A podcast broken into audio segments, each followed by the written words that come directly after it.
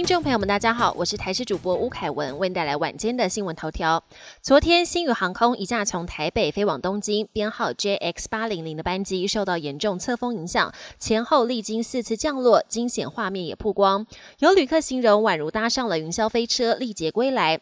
后续航班也因此全被打乱。有旅客在被延误的班机上等到怒火中烧，对机组员咆哮，怒轰连一杯水都没有。而新宇航空六号有三百零二名旅客睡在成田机场。新宇航空董事长张国伟清晨也亲自到日本当面向旅客致歉。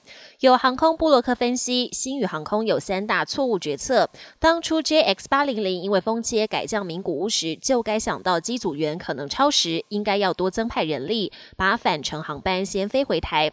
至于较晚起飞的航班，看到机场跑道大排队，就应该早点取消，旅客还有机会赶在宵禁前退关。找饭店先休息。梅雨封面过境，全台水库总进账四百四十九万吨，其中台中的德基水库进账一百一十万吨，获益最多。但由于民生工业持续用水，水库蓄水量不升反降。南投日月潭水库也出现同样的情形。大关发电厂副厂长解释，因为下游供水持续，预计两天后水位才会明显上升。而在南部的增文水库，上午人工造雨，加上乌山头水库蓄水量增加百分之十三点三二。天气越来越热，不少人注意防晒的同时，也会戴上太阳眼镜，但挑对镜片的颜色也很重要。有一名喜欢海钓的男大生，因为长期戴蓝色墨镜钓鱼，让蓝光通通聚集到眼底，就像在烹煮水晶体一般，最后还导致早发性白内障。国际焦点：乌克兰上个月底才刚收到西方支援的爱国者防空飞弹，五月初就成功利用爱国者拦截俄军的匕首及音速飞弹。俄国总统普廷曾经宣称匕首举世无敌，如今被乌军狠狠打脸。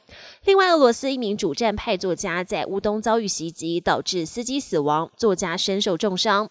俄国指控乌克兰和美国是幕后黑手，但乌军反控俄方自导自演。